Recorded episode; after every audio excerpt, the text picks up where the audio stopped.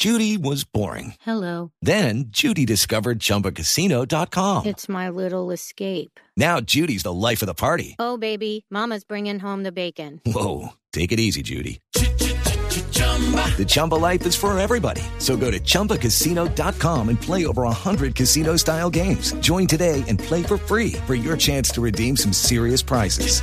chumba ChumbaCasino.com. No purchase necessary. Void where prohibited by law. 18 plus terms and conditions apply. See website for details. El doctor Arley Gómez es el director de la División de Investigaciones de la Fundación Universitaria Ciencias de la Salud, que precisamente es el que encabeza este grupo investigador de lo que va a pasar con la colchicina. Señor Gómez, doctor Gómez, bienvenido. Gracias por estar con nosotros. Bienvenido a Mañanas Blue.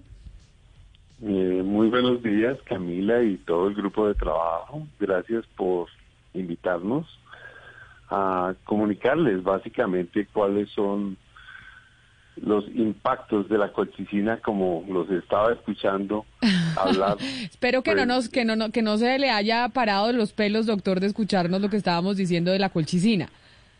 No, mire que justamente eh, me llama la atención porque lo que ustedes han expresado es a veces lo que está en el común del conocimiento y la gente puede llegar a atemorizarse, pero ustedes han dicho algo muy bueno y es uno no debe utilizar las medicaciones como si fueran la primera opción y está completamente de acuerdo con lo que nosotros queremos. Primero que todo, no automedicarse, ¿sí? ¿Por qué? Porque puede tener efectos secundarios.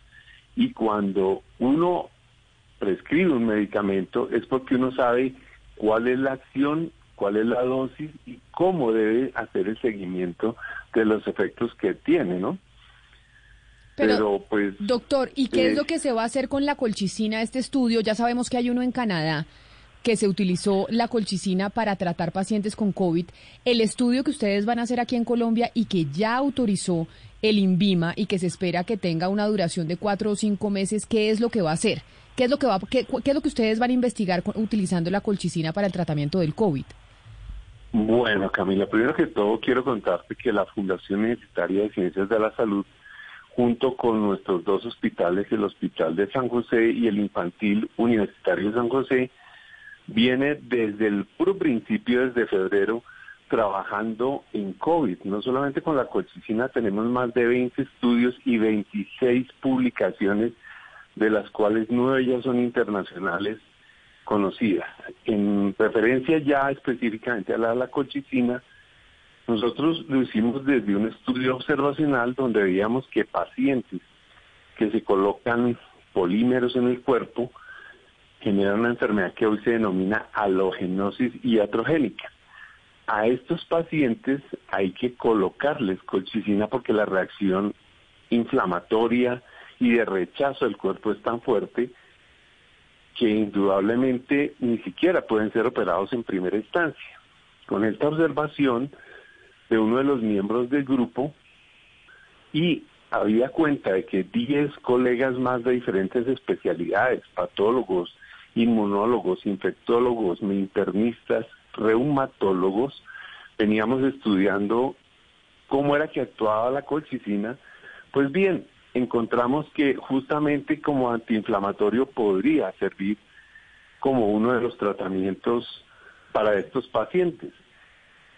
Y se observa que justamente los que estaban tratados con colchicina sufrían el COVID y a pesar de tener los factores de riesgo no llegaban a evolucionar a una enfermedad ni moderada ni grave. Eso lo escribimos y es la primera publicación que hay de un estudio observacional a nivel mundial en la revista de reumatología clínica, que es de la Sociedad Española y la Sociedad Mexicana de Reumatología, y posteriormente en la revista de Clinical Rheumatology, que también nos publicó el artículo en una segunda instancia, ya en referencia a los efectos de la colchicina. Doctor Gómez, ¿cómo se estableció la relación con los pacientes que hicieron parte de este estudio? Es decir, ellos eh, están en, en hospitalización, ellos fueron voluntarios, ustedes cómo llegan a ellos, es decir, ¿cómo fue el proceso de relacionamiento con las personas que entraron en el estudio? Pues eh, el azar, como dice Pasteur, favorece las mentes preparadas. El doctor Montealegre, que es un cirujano plástico de nuestro equipo, estaba justamente utilizando una de las prescripciones que hay para estos pacientes que sufren, como les digo, estas reacciones de rechazo. Y justamente ellos refieren que en ese momento tenían COVID y que pues, habían tenido una prueba positiva, pero que en ese momento no estaban sufriendo cambios mayores como dificultad respiratoria y demás. Entonces empieza a hacer el seguimiento de estos pacientes y pues encuentra que definitivamente ellos no sufrieron la enfermedad de una manera severa. Lamentablemente, familiares de ellos que sí se contagiaron también con ellos fallecieron. Entonces, ahí se tiene una observación importante y es cuando el grupo empieza a estudiar toda la parte de las acciones de la colchicina que, permítanme contarle, es un antiinflamatorio de fase aguda. Básicamente lo que hace el virus es que manipula el sistema inmune generando una alarma de inflamación progresiva. Es decir, inicialmente puede ser contenido y bloquear esa inflamosoma, que entre otras cosas es lo que genera y con muchas sustancias puede ampliar la respuesta inflamatoria. Pero cuando va avanzando la enfermedad ya en una fase moderada o severa, son tantas vías de inflamación que están activadas que no pueden ser controladas y en ese momento ya lo que se trata es de salvar la vida del paciente. Entonces, por eso es que no solamente un estudio, no solo el de Canadá, como los escuchaba, hay ya varias publicaciones, de hecho a nivel mundial hay 27 estudios clínicos en este momento, uno de, ellos es el nuestro, y en el INVIMA ya hay aprobados 26 estudios clínicos y solo en Colchicina está el nuestro aprobado. Claro, doctor, pero para un estudio, otro estudio. Y así como han salido los estudios de Canadá y tal vez otro que se haya hecho en España y el que estamos haciendo ustedes, hay muchos eh, doctores y científicos que no recomiendan el uso de este medicamento. Y uno de los motivos es por lo que yo explicaba al principio de la conversación.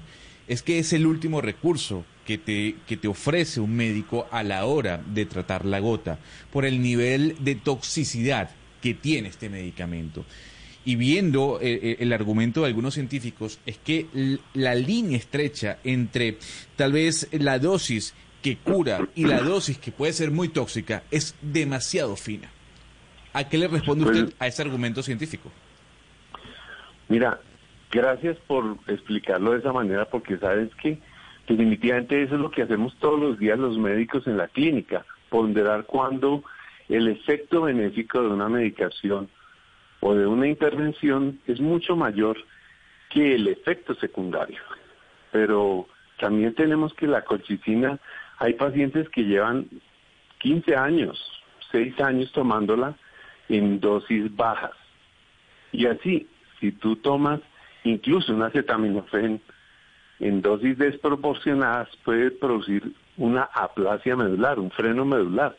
Yo en eso estoy completamente de acuerdo contigo, mira si uno se pone a tomar medicaciones, y en eso a veces hay como una cultura de automedicarse, pues indudablemente va a tener efectos nocivos sobre la salud y mucho más cuando uno no sabe con qué interacciones medicamentosas adicionales pueden darse.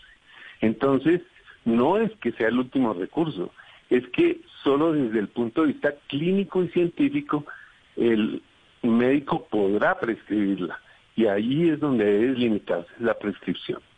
Doctor, pero entonces lo que ustedes encontraron en el estudio del uso de la colchicina es que en qué momento se le da colchicina a un paciente que tiene COVID. Es decir, ¿cuál es la conclusión? ¿Se puede utilizar la colchicina en Colombia? ¿Ese medicamento en qué fase de la enfermedad eh, de un paciente que se contagió con COVID-19? Bueno, pues indudablemente lo ideal sería hacerla en estudios en pacientes ambulatorios, que es lo que estaba justamente presentando los resultados de Col Corona. Pero lo sano del debate y el rigor científico es, como dicen, que no sea un solo estudio, porque es que además permítame decirles que no hay una sola solución para un problema tan complejo como el que tenemos ahorita. No estamos lidiando con una influencia estacional, estamos lidiando con un virus que tiene en este momento un nivel de contagio muy alto y que aún sigue siendo incierto el impacto de la mortalidad en las poblaciones.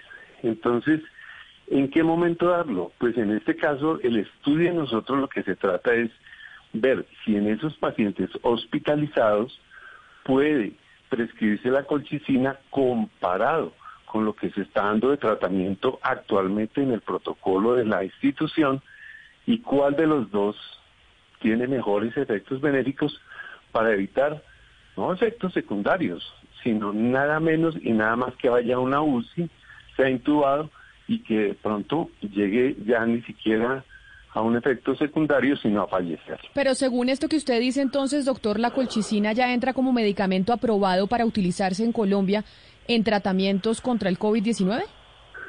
No, señora. Eso solo lo determina el INVIMA cuando tiene la evidencia, no solamente de nuestro estudio, sino de estudios mundiales que permitan validar esto como una herramienta. Entonces, este es un estudio que se hizo en Colombia que avala desde esta mirada académica la colchicina para tratar el COVID.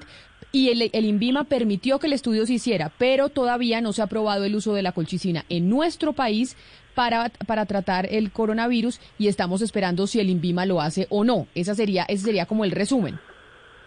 Sí, el INVIMA lo que hace, y recuerden que hay una situación de emergencia, es avalar los estudios ellos, una vez de que se cumple con los resultados y todos los requerimientos sanitarios, considerarán en sus mesas de trabajo y junto con el ministerio si puede ser avalada o no.